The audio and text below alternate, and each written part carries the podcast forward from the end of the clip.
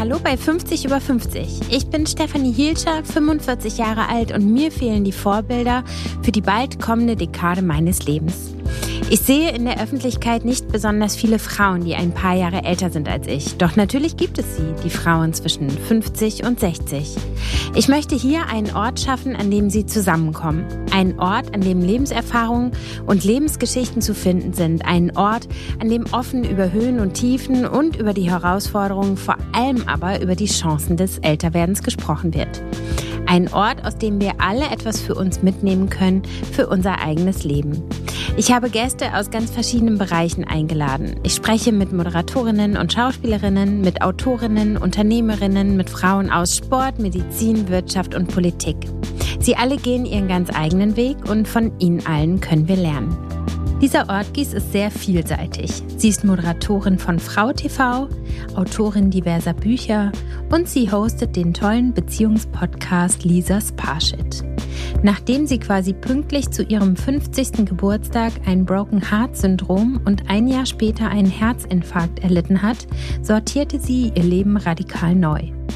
Das Herz ist jetzt ihr Leitmotiv und so verbringt sie nur noch Zeit mit Herzensmenschen und realisiert Herzensprojekte. Und ganz wichtig in Lisas Leben ist der Humor. Also wünsche ich euch jetzt lustige Unterhaltung mit Lisa Ortgies. Also wir sprechen über das Thema Älterwerden. Ja. Und ich spreche 50 Frauen, die zwischen 50 und 60 sind, um aus egoistischen Gründen auch mich einfach ein bisschen auf die Lebenszeit vorzubereiten. Oder bist du noch blutjung, ein Küken? Naja, ich werde jetzt 45, also so weit ist ja jetzt auch nicht mehr. Da, ich genau. habe nicht nachgeguckt, ich hätte jetzt wesentlich jünger geschätzt. Äh, letztes Jahr fing das bei mir so mit den ersten Wechseljahresbeschwerden auch an und so. Und mhm. da hatte ich nämlich damals in meinem alten Podcast eine Staffel zu den Wechseljahren gemacht und bin aus allen Wolken gefallen. Ich fand es einfach so krass, wie tabuisiert dieses Thema ist. Ach, oh, und echt? Ja, total. Woran hast du es festgemacht? An den Reaktionen oder was kam? Was? Naja, einfach, dass ich, also ich halte mich ja für eine informierte, aufgeklärte Frau und alles, was ich gelesen habe dazu und alle Gespräche, die ich geführt habe, das war für mich alles neu. Mhm. Ich kannte nichts über die Symptome, ich wusste nichts über Behandlungsmöglichkeiten. Es halten sich hartnäckig irgendwelche Mythen um Hormone, die Krebs auslösen. Alles so, wo wir eigentlich schon viel weiter sind, ja. hat ja gar nicht mehr den Bestand. Ja, ich bin ein bisschen skeptischer, weil ich wahrnehme, dass darüber wahnsinnig viel verkauft wird. Ne? Also ich nehme vor allen Dingen wahr, dass da eine riesen Schönheitsindustrie und auch eine Pharmaindustrie dahinter steckt, die mhm. ihren Kram loswerden wollen. Mhm. Und das kannst du am besten, indem du irgendwie Defizitgefühle oder Krankheitsgefühle einredest. Genauso wenig wie die Pubertät eine Krankheit ist, ist der Übergang irgendwie ne? in die letzte Lebensphase eine Krankheit. Und ich muss ehrlich sagen, bei mir war das so, dass ich dachte, die haben alle, wenn du da reinrutscht und Freundinnen in dem Alter sind, vielleicht auch ein paar ältere dabei sind, ich habe auch ein paar jüngere, aber dann wird so viel darüber gesprochen, dass ich schon dachte, ja, aber da muss ja jetzt was kommen. Es müssen jetzt mhm. Hitzewallungen kommen. Ich mhm. müsste jetzt irgendwie voll in Schweiß stehen vor der Kamera oder launisch oder was war da alles, irgendwie äh, Gelenkprobleme etc. Mhm. Ich habe förmlich drauf gewartet auf die Symptome, mhm. äh, weil ich so voll davon war, von diesen Infos. Und ehrlich gesagt, in der Form ist das bis jetzt so schlimm ausgeblieben. Jetzt habe ich, können andere sagen, ja, du kannst gut reden und so. Und ich äh, stehe jedes Mal in Schweiß, jeden Morgen fünfmal. Okay, Nachtschweiß oder so kenne ich auch. Also ich gehe in die umgekehrte Richtung, dass es so omnipräsent ist, das Thema in Verbindung mit Krankheit, Symptomen und mit Defizitärem, dass du dich schon bei dem Begriff schlecht fühlst. Mhm. Und dass du eigentlich, ich möchte mal Werbung machen für die Wechseljahre, eigentlich kommt eine großartige Zeit auf dich zu. Mhm. Und ich will keinen ganzen Vortrag halten, gleich am Anfang, aber lass uns doch alle mal überlegen, irgendwie, braucht irgendjemand Regelschmerzen? Ist das was, was man vermisst? Nein. Braucht man die Blutung, wo man dann, oh, wo kriege ich jetzt einen Tampon her? Wo ist die Binde? Die Binde ist übergelaufen. Nein, Geburtsschmerzen. Also das ist ja ziemlich viel mit unangenehmen Dingen, mit sehr unangenehmen Dingen verbunden, die mhm. einen jahrelang beherrschen. Und ich kann nur sagen, gemessen an dem ist das doch eine einzige Befreiung. Mhm. Ehrlich gesagt, ich verstehe es nicht. Total. Also ich glaube, es gibt, oder es ist ja quasi auch bewiesen, es gibt so eine Liste von Symptomen und es gibt ein Drittel der Frauen, die ohne Symptome durch die Wechseljahre gehen, die dann nur diese Befreiung erleben. Es gibt ein Drittel, das leichte Beschwerden hat und es gibt ein Drittel, das wirklich schwere Beschwerden hat. Mhm. Und äh, ich bin aber auch. Ich glaube selbst diesen Zahlen nicht, muss ich dir ehrlich sagen. Okay, aber wie kommst du denn nicht. da drauf? Ja, weil Pharmaindustrie eine wahnsinnige Lobby hat. Du kannst mit äh, Phytoöstrogen, mit Ersatzmittelchen, mit Zusatznahrung einfach Milliarden umsetzen. Mhm. Und diese Listen, wenn du da ein bisschen nachguckst, die kommen nicht immer von Medizinern. Sondern von großen Pharmaunternehmen, die äh, auflisten, wogegen ihre Mittel vor allen Dingen helfen. Von der Seite hat sich das durchgesetzt. Und Frauen sind halt sehr empfänglich dafür, sich defizitär zu fühlen. Also allein das Alter oder es stimmt was nicht mit mir. Also Blickt irgendjemand mit Freude den Wechseljahren entgegen, so wie ich das gerade geschildert habe? Ich kenne keine. Alle sind irgendwie ziehen Kopf ein. Also ich finde, dass man informiert sein muss über das, was passieren kann. Empfinde aber in letzter Zeit ganz ehrlich auch das, was du empfunden hast, weil bei mir ging das letztes Jahr los mit Schlafstörungen, mit Gelenkschmerzen, mit mhm. Juckreiz, mit verstärkter PMS und so weiter. Und das ist aber wieder weg. Und mein Hormonspiegel ist so, also wie er wahrscheinlich auch, also keine Ahnung, er deutet noch nicht auf die Wechseljahre mhm. hin. Mhm. Aber ich finde, du musst informiert sein, du musst die Zeichen lesen können und du musst wissen, wie du dir helfen kannst, um besser durch diese Zeit zu kommen. Das ist im Grunde mein Ansatz. Und was du sagst, finde ich aber auch total richtig und da stehe ich voll und ganz dahinter. Man muss gucken, was für positive Begleiterscheinungen gibt es und von was sind wir alles befreit und was gewinnen wir dazu? Mhm. Das finde ich immer wahnsinnig wichtig, den positiven Ausblick zu haben und sich darauf zu bestärken. Und bei mir zum Beispiel war es jetzt gerade so, ich hatte nochmal, weil meine Hausärztin, die hat so eine Zusatzausbildung, die ist auch Hormonexpertin. Mhm. Und ein bisschen wie du sagst, man wartet drauf, dass was kommt, hatte ich mir jetzt nochmal einen Termin gemacht, obwohl ich letztes Jahr schon meinen Hormonstatus habe checken lassen. Mhm und dachte so, ja, da muss ja jetzt mal, da muss doch jetzt ein Anzeichen sein von den Wechseljahren. Da ja, war doch schon was. Kommen. Wo ist das mhm. jetzt? Das muss doch kommen. Und ich bin ein bisschen stolz auf mich, weil ich habe den Termin jetzt erstmal abgesagt. Ja, Glückwunsch, ehrlich. Ja, ich bin da vielleicht auch ein bisschen penetrant, aber ich nehme jetzt mal, da das so so präsent ist und so viel davon geredet wird und nur in Hinsicht von Verlust, von Verringerung, von ja. Defizit und vor allen Dingen, dass du wirklich Angst davor bekommst. Ich weiß gar nicht, wie junge Frauen noch durchs Leben gehen. Die müssen ja, sie schütteln vor Angst vor diesen Jahren. Kein Sex mehr, Scheidentrockenheit etc. Und selbst medial, die letzte Sache, die ich dazu gesehen habe, hatte auch im Titel die Wechseljahre. Man könnte ja auch mal sagen, da kommt das nächste Lebensdrittel, da kommt eine Aufbruchphase mhm. und vielleicht ist es einfach auch nur ein Übergang. Ich will mhm. niemanden diese Symptome ausreden oder mich da drüber stellen, da sagen, ich nehme das sehr ernst. Und wenn man sich scheiße und schlecht fühlt, dann würde ich auch auf jeden Fall gucken, was kann mir da helfen. Da bin ich auch ganz unvoreingenommen. Aber ich erlebe das eher als eine Art Bewegung, die nicht von Frauen kommt und die wieder dazu beiträgt, dass ich mit Angst, mit Mangelgefühlen und so weiter an die nächste Phase rangehe. Und das begleitet Frauen ja oft ein Leben lang. Also du bist dann irgendwie nicht äh, ehrgeizig genug oder so, wenn du oder äh, haust nicht genug rein, bevor die Kinder kommen, dann bist du Mutti und haust nicht genug rein und bist irgendwie immer zwischen Teilzeitjob oder was weiß ich, was die meisten machen und dann rutscht es irgendwie über in die Altersphase, wenn du dann wirklich endlich äh, klar bist, denkst jetzt die Kinder älter, du kannst die ein bisschen allein lassen, du bist selbstständiger. Wenn du wirklich dann nochmal eine neue Aufbruchphase hast, wo alles Mögliche Neue starten kann, dann wird dir eingeredet, ja, ja, aber jetzt bist du ja Geißel deines eigenen Körpers, ne? Weil der, du weißt ja nicht, was kommt, auch dieses Unwegbare. Oh, das ereilt dich, wenn du gerade einen Vortrag hältst und genau dann stehst du da in Schweiß und es wird alles ganz furchtbar werden. Entschuldigung, äh, es ist nicht so, das ist nicht die Realität von Frauen, das ist vor allen Dingen ein nächster Schritt und eine, eine Befreiung und ein neuer Abschnitt. Aber es ist die Realität von einigen Frauen. Ja, aber nicht so viele, wie behauptet wird. Ich, ja. Wir wollen jetzt ja auch nicht kabbeln. Weißt, ich, nee, ich will mich auch überhaupt bisschen, gar nicht... Ich mache einfach penetrante Gegenposition, weil mir das andere zu viel ist und weil es mir jetzt wirklich auf den Wecker geht. Ja. Und weil ich mich auch keinen Bock habe, mir defizitäre Gefühle einreden zu lassen. Aber dann bist du in Kreisen, wo das ein Thema ist. Und ich mhm. war vorher nicht in Kreisen, wo das ein Thema ist. Und okay. ganz viele meiner Freundinnen und in meinem Umfeld sozusagen sind Frauen, die nichts darüber wissen. Und ich habe super viele Geschichten gehört, wo sich Frauen fast mit dem Notarztwagen haben abholen lassen, weil sie irgendwelche Sturzblutungen hatten und dachten, dass sie verbluten. Okay. Und einfach nicht wussten, dass natürlich mehr Blut im Körper ist, wenn die Periode unregelmäßiger wird, weil sich einfach was anstaut. Zum Beispiel, okay. also nur um ein Beispiel zu nennen. Und das sind die Geschichten, die ich höre. Mhm. Und ich war sozusagen durch diese Beschäftigung dadurch so angestachelt, einfach Informationen zu geben. Aber definitiv, wie ich eben auch schon sagte, mit dem positiven Ausblick und mit dem Fokus auf das Positive und was wir aus dieser Zeit ziehen mhm. können. Weil ich muss sagen, ich fühle mich je älter, ich werde viel besser. Ich auch. Und ich merke auch nichts von mehr körperlicher Belastung oder Krankheiten oder so. Ich fand zum Beispiel die Phase, als mein Sohn ganz klein war, viel, viel anstrengender. Mhm. Da habe ich mich viel älter gefühlt als mhm. jetzt. Ja, könnte so. ich genau unterschreiben, so geht's mir auch. Ja, genau. ist ganz interessant. Also auch die Bilder oder so. Ich sehe so müde aus. Ich habe fette Augenringe. Ich hatte keine Zeit für Haare oder was weiß ich. Also ich mhm. mache auch Spaß. Ich bin ausreichend eitel, ja, um, um gewisse Zeiten zu überstehen.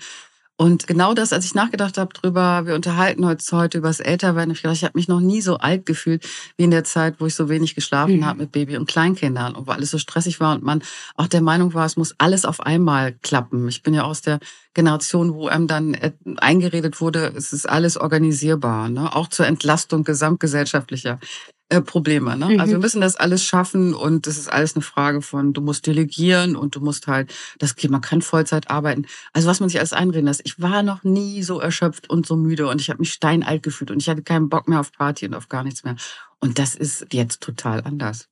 Das ist total lustig, weil ich hatte gerade irgendwie mit einer Freundin Kontakt, die gerade ein Baby hat, was drei, vier Monate alt ist mit einer Jobanfrage, weil eine andere Freundin von mir so ein, so ein Startup hat und die braucht redaktionelle Unterstützung und meine Freundin ist sehr kreativ und ich konnte mir das gut vorstellen.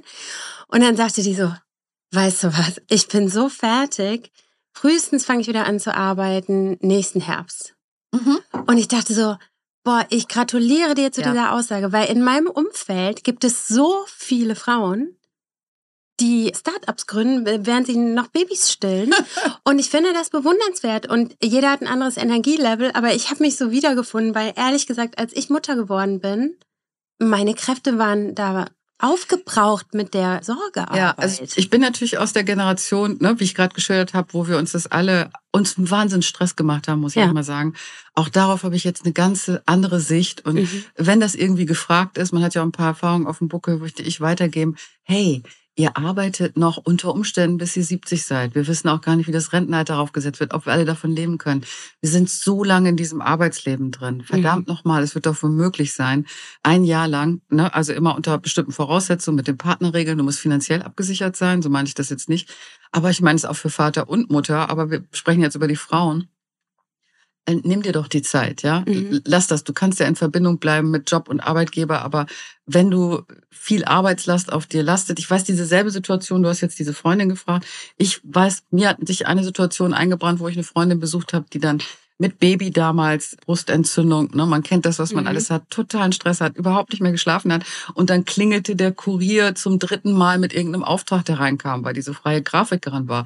Und ich so, ja, sag mal, wie machst du das? Die war total gestresst, die kam gar nicht runter. Und ihr Mann war damals dann auf Motorradtour. Das war wow. so eine, ja, okay, ciao. Das war auch so eine, ja, okay, genau. Aber das ist so eine typische Situation aus meiner Generation, wo du denkst, mhm. ja, okay, jetzt gibt's ein paar Optionen und die Option, dass du dich jetzt fertig machst und bei wenig, überhaupt keinem Schlaf diesen Auftrag noch von der Backe und das Kind nebenbei stellst, das ist, glaube ich, die, die ich gleich mal streichen würde. äh, sondern wie wäre es mit der Option, der Typ wird zurückgepfiffen aus dem Motorradurlaub, wieso ist er überhaupt abgehauen? Und wie wäre es damit, sich mal zu entspannen und eben vielleicht mal ein Drittel der Aufträge zu machen? Du bist nicht gleich verloren fürs Arbeitsleben und gönn dir das doch sozusagen, mhm. wenn es irgendwie finanziell geht. Ich habe gut reden, ja. Also Alleinerziehende und so weiter kenne ich auch Situationen, wo es gar nicht anders ging, wo sogar noch Patchwork-Jobs anstanden. Ne? Wie bist du eigentlich so auf deinen 50. Geburtstag zugegangen? Was hattest du für Gefühle, als diese Zahl so näher rückte? Ja, die runde Zahl wird ja so wahnsinnig wichtig genommen. Das Wichtigste kam eigentlich bei mir hinterher. Und ich habe darüber auch nachgedacht, das war gar nicht so eine, ich habe es nicht so gefeiert, wie es eigentlich hätte machen sollen und wie es meinem Wesen entspricht, weil ich bin auch eine Partymaus mhm. und ich habe die Bude voll. Und ich mache auch gern Tequila-Shots, die ich dann rumreiche und ich zwinge auch Leute, das zu trinken sozusagen. Da bin ich so ein bisschen, äh, schließe ja meine Teenie-Tage an. Mhm. Das genieße ich auch sehr. Und in dieser Zeit, das war, ich hatte ja auch einen Herzinfarkt, das war die Zeit davor, wo es darauf hinauslief, ja, ein bisschen retrospektiv merkst du das erst, ne? dass du viel unter Anspannung bist, dass da emotionaler Stress ist. Ich musste mir über vieles im Nachhinein klar werden. Also muss ich dir sagen, das war gar nicht so schön, die Zeit. Hm. Und ich habe diesen Geburtstag gar nicht besonders bewusst geplant, hm. sondern gedacht, ja, mach's mal so deinem Gefühl entsprechend. Und das war eine relativ gesetzte Nummer mit Essenbuffet oder so. Und ich habe mitten bei dieser Feier tatsächlich gedacht, eigentlich ist das gar nicht deins. Und mhm. diese gesetzten Gespräche, nicht, dass ich nicht Gespräche schätze, ich kann bis in die Morgenstunden quatschen mit Leuten über sonst was, aber ich feiere eben auch gerne und das wäre ein Punkt gewesen, um zu feiern. Und das habe ich dann aber noch nachgeholt, aber ja, die beste Zeit und diese ganzen Überlegungen und Erkenntnisse und dass man zur Ruhe kommt und ein paar Sachen anders macht, das kam eigentlich erst danach. Also mich musste es erst einmal richtig erwischen. Also nach dem Herzinfarkt. Genau, also ich musste einen Herzinfarkt haben, so würde ich das im Nachhinein sagen, um runterzukommen und zu sagen, was sind deine Bedürfnisse, wo musst du Grenzen setzen und was bringt dich eigentlich in den Flow und was nicht und welche Menschen möchtest du in deinem Leben haben und welche nicht. Du hast es ja in deinem Buch schon beschrieben, aber vielleicht kannst du uns noch mal mitnehmen in den Urlaub nach New York, als das passiert ist.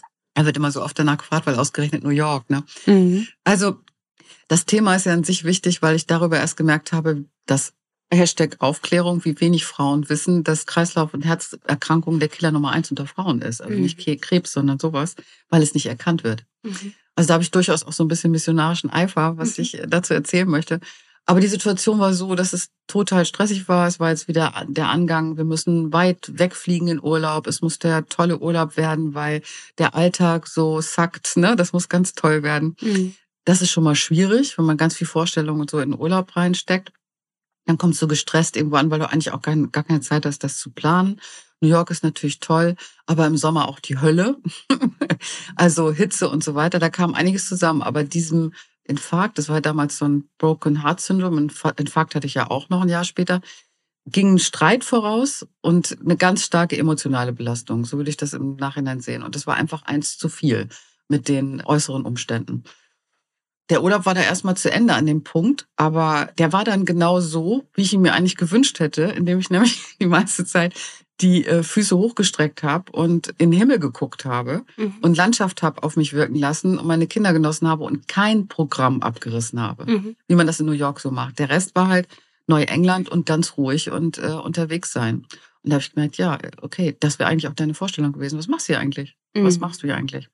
So Mission, kannst du beschreiben, was war, damit andere auch erkennen können, wenn sie sowas haben? Also das beziehe ich jetzt auf den Infarkt und das äh, ist bei Frauen häufig ganz unspezifisch. Bei mir waren ein paar typische Symptome dabei, also mit Ausstrahlen in den Arm und das schlimmste Atemnot, ne? Und dieser Vernichtungsschmerz heißt das ja. Den werde ich auch nie vergessen. Das ist wirklich so, zack, einmal eingespurt. Und das ist auch nicht schlecht. Also es ist ein ganz starker Schmerz, bei dem du jetzt denkst, okay, das war's jetzt. Also ich sterb jetzt. So. Das, du weißt, du hast genau so für so einen weiß nicht, Doppelsekunde, keine Ahnung, für gefühlt eine Ewigkeit das Gefühl, äh, dass ich, das, das war's jetzt mit meinem Leben. Also so ein starker Schmerz ist. Du denkst, du kannst das nicht überleben. Ich will jetzt nicht dramatisch werden, aber ich glaube, es ist ganz wichtig, weil Frauen, die Symptome haben, oft zum Arzt gehen und dann mit Gastrodiagnosen nach Hause geschickt werden, weil du zum Beispiel Oberbauchschmerzen haben kannst. Du kannst unspezifische Schmerzen haben im Rücken. Es kann Schwindel vorhergehen. Also alles, wo du denkst, es stimmt irgendwas überhaupt nicht hier sofort zum Arzt und zwar zum, zum Hausarzt oder vielleicht auch sogar ins Krankenhaus. Also mit unspezifischen Bauchbeschwerden, die ganz stark sind und nicht weggehen. Also eigentlich liegt es aber auch daran, dass die Hausärzte darauf reagieren müssten. Ne? Also die äh, stellen häufig, viele wissen das auch nicht, dass Frauen da unspezifische Symptome haben und stellen die falschen Diagnosen und dann vergeht wirklich kostbare Zeit. Ne? Und die, äh, das kann auch tödlich enden für Frauen, dass sie dann zu spät in der Notaufnahme landen. Aber kannst du irgendwie beschreiben, also dieser Vernichtungsschmerz, das hört sich so drastisch an, dass ich denke, das würde man halt merken. Aber bevor der Natürlich. kommt, ne, mhm. weil du sagst, das ist so unspezifisch und irgendwie anders, gibt es irgendein Merkmal, wo man sich dran festhalten kann, wo man sagen kann, ja, okay, ja, das ist wirklich Alarm. Handlungsbedarf. Dass Rückenschmerzen und Bauchschmerzen und alles Mögliche sein kann und auch Atemnot. Atemnot, das ist auch ein klares Zeichen, dass vielleicht mit, der, mit dem Herz etwas nicht stimmt, dass da nicht mehr genug Sauerstoff durchgepumpt wird.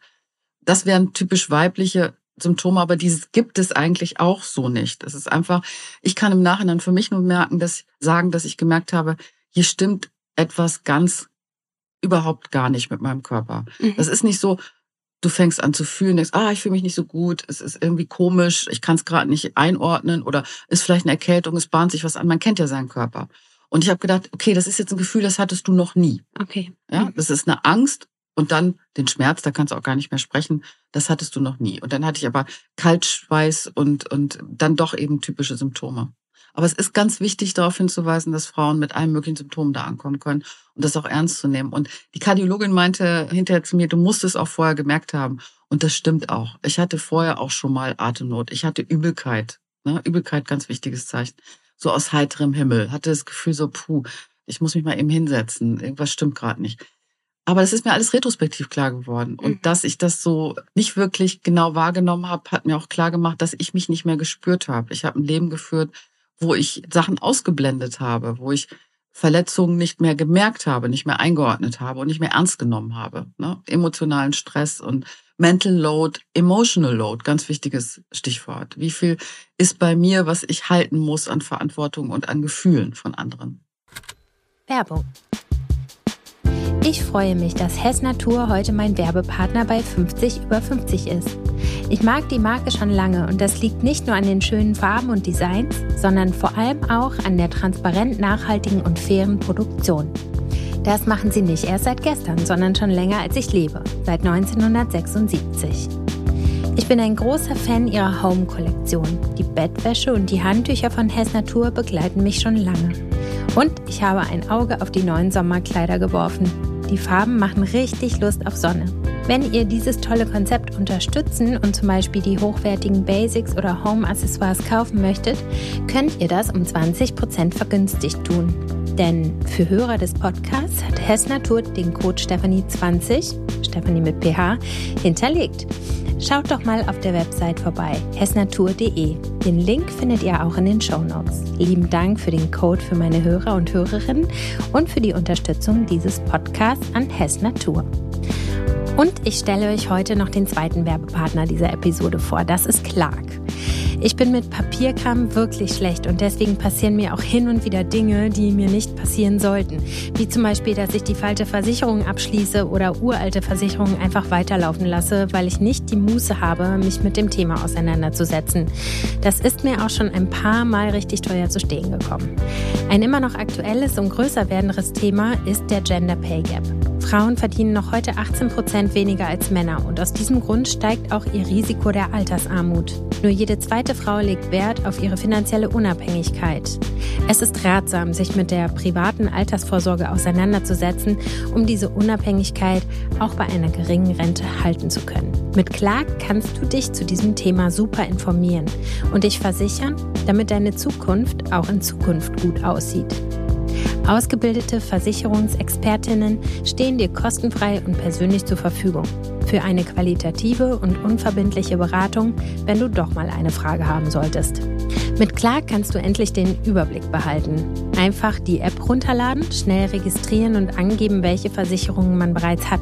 So sind sämtliche Details zu den bestehenden Verträgen übersichtlich und jederzeit digital verfügbar. Also kein lästiger Papierkram mehr.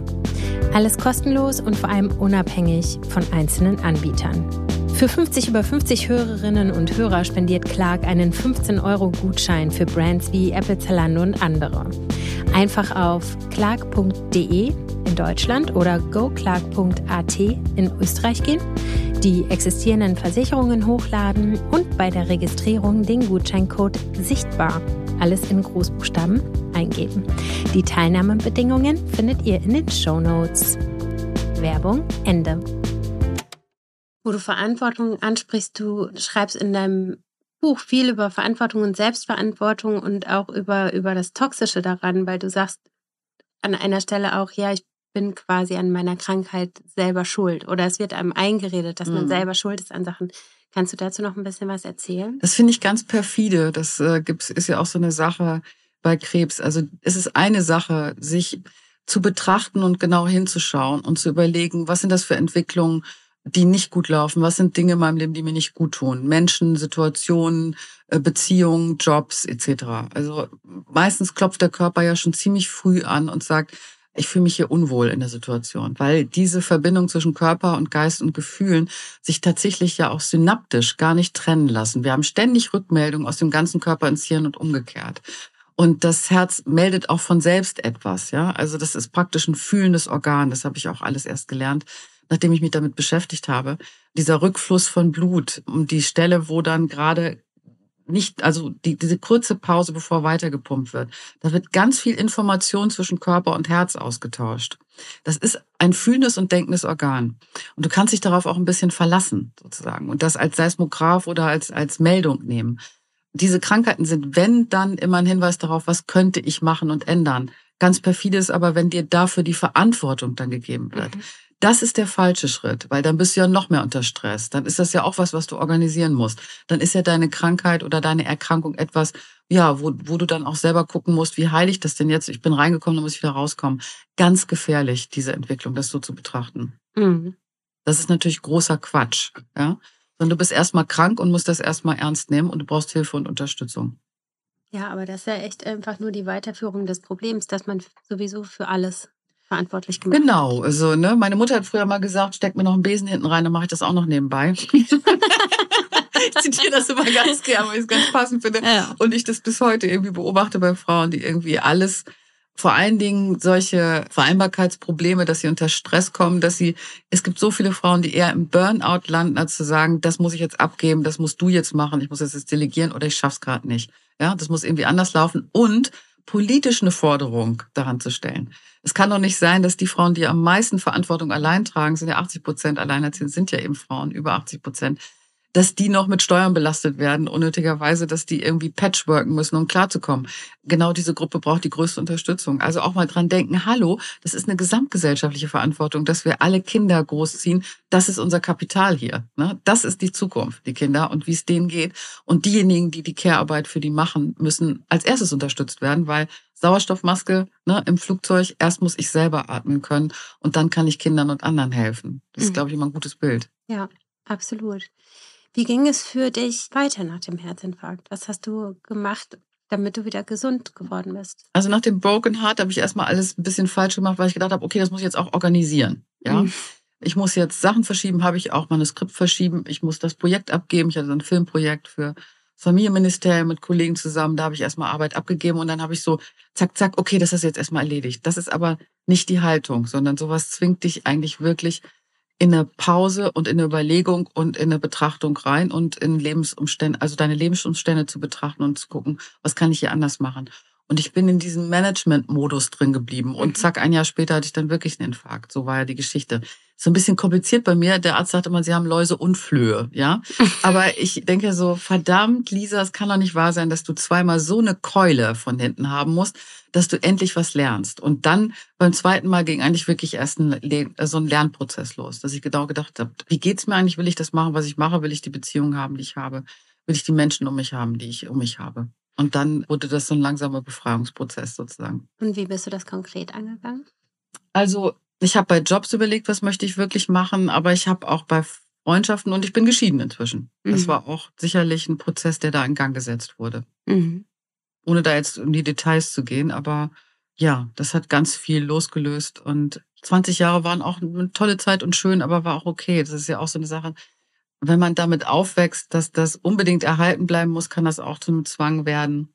Ich bin auch in einer Familie, wo die Eltern natürlich zusammengeblieben sind, groß geworden. Das haben wir ja alle ganz viel, auch wenn so viele sich trennen. Ich glaube, die nächste Generation ist dann schon von mehr Trennungen betroffen. Meine ganze Umgebung, Geschwister, alles, die sind alle noch zusammen und in der anderen Familie auch. Da war ein Wahnsinnsdruck, das einfach auszusitzen. Haken zusammen, das ist halt so. Das ist nicht alles schön, aber das macht man so, ne? Da bleibt man dabei. Das ist natürlich totaler Quatsch, ehrlich gesagt. Und wir leben ja alle so lang, dass eine lebenslange Beziehung, ehrlich gesagt, eine richtige Herausforderung ist. Und dieses, bis das der Tod euch scheidet, denke ich jetzt manchmal, vielleicht sollten wir alle sieben Jahre nochmal gucken. Und dann würde man auch wirklich Bilanz ziehen und gucken, was mhm. wollen wir voneinander? Wie stehen wir zueinander? Was sind alle Wünsche auf dem Parkett? Hat hier jeder seinen Lebensplan so ein bisschen auch erfüllen können? Oder sind wir in so einem Automatismus drin. Das machen ja die meisten. Also hm. die Rollenverteilung ergibt sich so, die emotionale Rollenverteilung ergibt sich so, äh, der Alltag ergibt sich so. Und das in Frage zu stellen, tun wir nicht in einer langen Beziehung, weil wir sind alle so froh, dass wir uns daran festhalten können und dass es irgendwie läuft. Ne? Mhm. Es gibt ja auch Sicherheit. Und das andere ist ja auch ein bisschen anstrengend. Ne? Also danach wieder alles in Frage, neu anzufangen. Es ist auch scheiße, eine Scheidung. Es ist für Kinder scheiße, einwandfrei, ne? eine Trennung. Aber das davor ist manchmal auch richtig scheiße mhm. für alle Beteiligten. Wo du das mit den sieben Jahren sagst, ich habe einen Freund und seine Frau und er, die setzen sich immer an ihrem Hochzeitstag zusammen. Dann gibt es ein kurzes Gespräch und dann so, machen wir noch ein Jahr? Ja, machen wir noch ein Jahr. ein Jahr finde ich jetzt verdammt kurz, da ja. kann man schlecht planen, so mit Wohnung und so. Ja, genau. Die einigen Wenn sich dann, dann anfangen muss für was anderes. Alles. Ja, das finde ich super. Ja, aber es ist irgendwie ganz süß, ne? Also Genau, keine Ahnung, wie dann die nee, Auseinandersetzung damit tatsächlich stattfindet, aber es ist so ein, es ist so ein eigentlich ein ganz schönes Ritual. Ja, super. Dann gibst du natürlich Mühe, wenn du nur ein Jahr hast, irgendwie so. Ja, stimmt, genau. Dann musst du performen. Ahnung. Ja, da sind wir wieder ja, bei um der Selbstoptimierung. Ne? Ja, genau.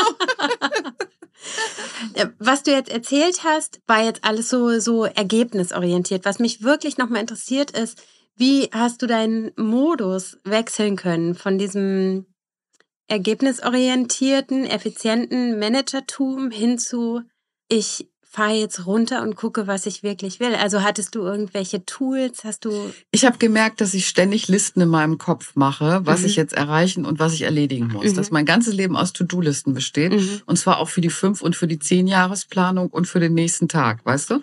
Irgendwie der Einkaufszettel, die Sachen, die erledigt werden müssen. Und ich habe dann angefangen, das Bild für mich ist so eine Perlenkette. Du reißt einfach eine Perle nach der anderen. Du reißt eine Erledigung, ein Projekt, ein Gedanken und ich gebe denen allen dieselbe Wertigkeit. Ein Gespräch mit einer Freundin am Morgen oder eine Sprachnachricht, die ich jemand schicken kann, der heute eine Prüfung hat oder dem es nicht gut geht gerade oder so, ist für mich eine Perle, die ich aufreihe, erledigt. Ein Jobprojekt ist auch eine Perle, aber die haben alle dieselbe Bedeutung und die emotionale Selbstfürsorge ist auf dem gleichen Niveau und ich sage dafür auch Sachen ab oder sage, ich schaffe das nicht, wie alle beruflichen Ziele oder äh, Verpflichtungen. So. Das hat mich wahnsinnig ins Gleichgewicht gebracht, weil dieses Feedback, das Vernetzen, der Kontakt mit Menschen. Ich habe mich hinterher gefragt, warst du wirklich in Kontakt mit Menschen oder hat man auf so einer Bühne agiert, wo man sich in einem gewissen Alter über Job und, und, und Dinge und über Kultur austauscht? Das ist auch schön und gut, aber ich habe gemerkt, dass ich mit vielen gar keinen von Herz zu Herz Kontakt habe. Und mhm. das habe ich auch radikal geändert. Und ich ändere auch, wenn ich möchte nur mit Menschen zusammen sein, denen möglichst ein Schmunzeln oder ein Lächeln über die Lippen geht, wenn ich den Raum betrete. Wenn du das mal irgendwie als so mhm. als das sind die Beziehungen, die ich möchte, das lässt sich natürlich im Job nicht realisieren. Du weißt schon, was mhm. ich meine. Da muss man ganz wichtig mit Arschlöchern klarzukommen, ehrlich gesagt. Mhm. Aber für mein persönliches Leben hat das ganz viel geändert. Ich gedacht, freut sich da jemand? Wie ist das eigentlich? Und was für einen mhm. Kontakt habe ich? Und wenn du so vernetzt und erfüllt bist davon und irgendwie dich zu Hause und geborgen fühlst mit Freundschaften, dann gehst du auch anders in den Job rein und gehst anders in den Tag rein. Ja, das stimmt. Ich würde gerne nochmal auf die Perlenkette zu sprechen kommen, weil ich habe es nicht genau verstanden, ob das jetzt gut oder schlecht ist, dass alles die gleiche Wertigkeit hat. Das ist super, weil das Privatleben und meine Selbstfürsorge denselben Stellenwert und Rang hat wie berufliche Projekte und Sachen, die ich machen muss. Okay. Und wie Fürsorge, die ich gebe. Wenn ich einen guten Kontakt zu meinem Kind habe und ein Gespräch mehr führe, dann erspart mir das am Ende auch eine Menge Ärger, wenn da irgendwie ne, äh, Probleme auftauchen. Weil mhm. Egal was kommt, wenn du in Kontakt miteinander bist und irgendwie Vertrauen hast, ist alles eine Challenge dann. Das klingt jetzt doof. Ich meine jetzt nicht diese übliche Challenge, äh, wie das, wie dieser Begriff benutzt wird. Aber es ist einfach kein Problem, das dich niederdrückt, sondern es ist etwas, hey, das kriegen wir hin. Mhm. Wie erlebst du dich im Job? Es hat sich was geändert im Vergleich zu vor zehn Jahren oder 15 Jahren oder wie auch immer. Gibt es eine andere Wahrnehmung von außen? Nimmst du Dinge anders wahr? Setzt du andere Prioritäten? Ich nehme einfach wahr, eine Herzensprojekte. Ich bleibe mal beim Herz, weil das für mich jetzt so ein wichtiger Seismograph geworden ist und so ein Abgleich immer. Ich bin viel mehr dran, Herzensprojekte zu realisieren, wie diesen Podcast von Müttern und Töchtern, der jetzt im Moment leider auf Eis liegt, aber wo ich auch gucke, da finde ich vielleicht andere Geldgeber, der auch super erfolgreich gelaufen ist. Das sind immer so bei den öffentlich-rechtlichen andere Staats nicht mit tausend Werbung und so weiter. Aber wenn du da eine, ich sag mal hier, wir kennen uns ja, das Business Retention Rate super hast, dann ist es einfach ein Erfolg. Ich habe diesen von Mutter und Töchtern, weil ich es so schön finde, generationenübergreifend was mhm. zu machen, gestartet. Ich habe dieses Format entwickelt und es wurde dann umgesetzt. Das ist ja erstmal ein Erfolg. Und ich habe äh, Parshit nach Trennung und so weiter, weil ich gedacht habe, ich brauche so eine ich hätte gern so eine Rundumversorgung gehabt von Finanzen über Trennungskinder, über äh, Scheidungsmodalitäten bis zu emotionalen Sachen. Und genau das, ja, ist angenommen worden. Ich habe damit gepitcht, weil ich so dabei war und weil ich so mit Begeisterung dabei war. Und das ist ähm, ein ganz tolles Gefühl. Das mache ich, glaube ich, jetzt mehr als früher noch. Das ist doch auch was Schönes an unserem Job, oder? Das dass man großartig. einfach immer alle Fragen kann. ja. Und dass man quasi auch die persönlichen Belange, weil man kann ja immer davon ausgehen, also wenn ich mich frage, was passiert zwischen 50 und 60, fragt sich das auch jemand anders. Und du hast immer sozusagen, du tust was für dich, aber auch für andere. Ja. Das ist doch total schön. Das ist großartig. Du kannst ja. immer eigene Lebensthemen irgendwie umsetzen und, und verfolgen. Das finde ich auch, wenn das, ja, aber da muss ich auch erst hinfinden. Ich hatte auch immer so Listen im Kopf, was ich jetzt machen sollte und so. Und mhm. Politik ist auch, Gesellschaftspolitik ein wahnsinniges Thema. Mhm für mich lässt es sich gar nicht mehr trennen von so persönlichen äh, Dingen und von Psychologie und Soziologie. Also mhm. Das sieht man auch an politischen Entwicklungen, dass eine Menge Leute, die auch unbedingt auf die Couch gehören, Politik machen. Das ist ganz schlimm für alle. das stimmt.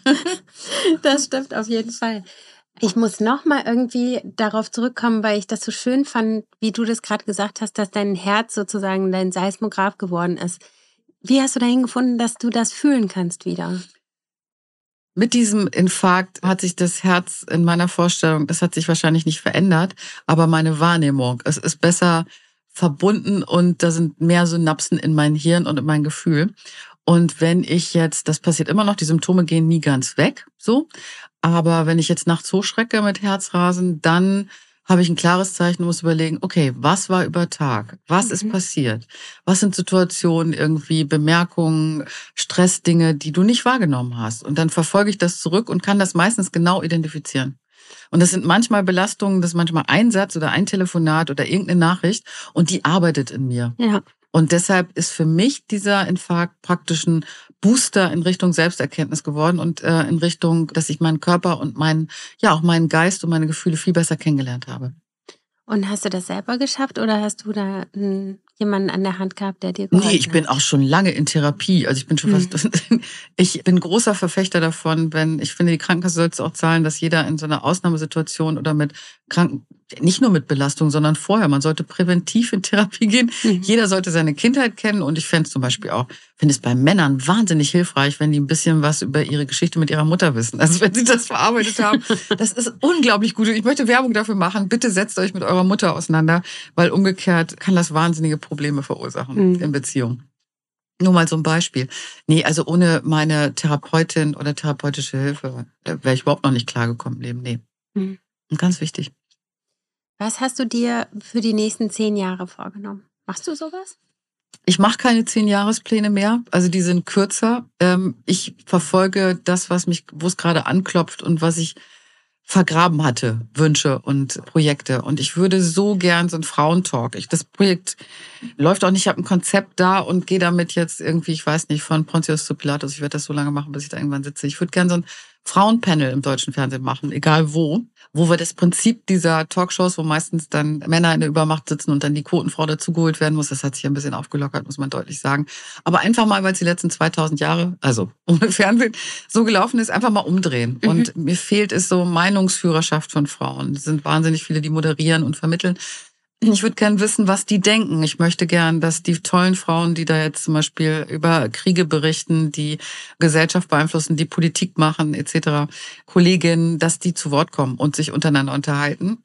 Weil das ist ja auch ein Bedürfnis zu wissen, wie wird denn darüber, also eine Debatte vorzuführen. Wie debattiert man eigentlich? Es wird ja auch nicht mehr in sozialen Medien häufig nicht mehr debattiert, sondern nur noch binär sich eins über den Schädel gegeben. Und ich glaube, man kann nichts besser machen, als zu zeigen, so könnte es gehen. Konflikte auch, sich ruhig mal ankacken, aber eben dann eine Lösung finden. Mhm. Absolut, ja. Ich finde, die Debattenkultur ist, also kommt ja in Deutschland sowieso viel zu kurz. Ich finde es so toll, dass in Amerika die Kinder in der Schule ja schon lernen. Ja wie man seine Meinung vertritt und wie man respektvoll argumentiert und diskutiert. Ja, genau, ohne den anderen gleich an die Gurgel zu gehen. Ja, ja. Das ist komplett verloren gegangen.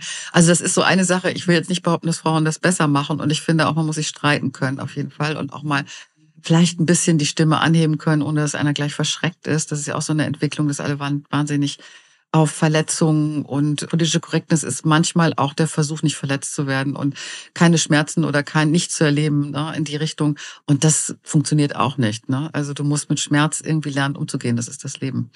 Das geht jetzt schon wieder in die psychologische Richtung. Da zieht man wieder, wie das alles äh, vermischt ist sozusagen und äh, miteinander verbunden ist. Und so ein Frauenpanel sollte natürlich tolle Debatten, aber das darf auch lustig zugehen, so würde ich mir das vorstellen. Ja, da darf man auch mal ein bisschen Gossip, ein bisschen lästern und ein bisschen Spaß haben. So, nicht darf man, soll man. So würde ich mir das vorstellen. Ich freue mich, das wird mit Sicherheit realisiert werden. Ja, ich hoffe es. Ich hoffe es sehr. Du hast noch gefragt, woran man gemerkt hat, dass man älter wird. Ja.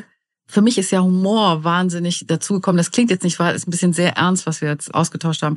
Aber ich war im Urlaub jetzt zuletzt und habe gemerkt, dass ich wahnsinnig Spaß habe. Mhm. Ich wollte, hätte gerne nochmal surfen gelernt, habe ich gemerkt, nee, das machst du nicht mehr in diesem Leben, nachdem ich einen Versuch gestartet habe und dann mal einmal das ganze Knie aufgeratscht habe aber so ein Bodyboard, weißt du, wo du dich drauf lernst. Und mhm. ich habe Spaß gehabt wie ein Kind und habe gedacht, das ist auch so toll, dass dir Schnurzpiepe ist. Die anderen Leute, die zugucken, teilweise so ein bisschen sich lustig machen, die Surfer. Es war mir total egal. Meine eigenen Kinder haben sich gekringelt und haben ihr Badetuch gleich mal zehn Meter weitergelegt, weil mir das so peinlich war. Und ich habe das gemacht in einem, äh, den ich mir im Urlaub gekauft habe, in einem rot glänzenden Badeanzug, weil ich einfach den gesehen habe, gedacht habe, ich habe wann habe ich das letzte Mal, ich habe glaube ich noch nie einen roten Badeanzug getragen und habe mir den geschnappt und bin auf dieses Brett gegangen mit meinem roten Badeanzug und äh, fand es super. Und das ist so schön. Dann habe ich gemerkt, dass ich älter werde, weil es mir Schnurzpiepe ist, wie andere das jetzt finden. Das fand ich super.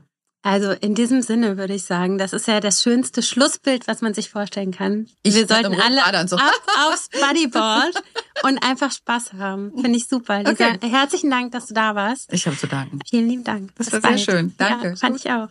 Tschüss.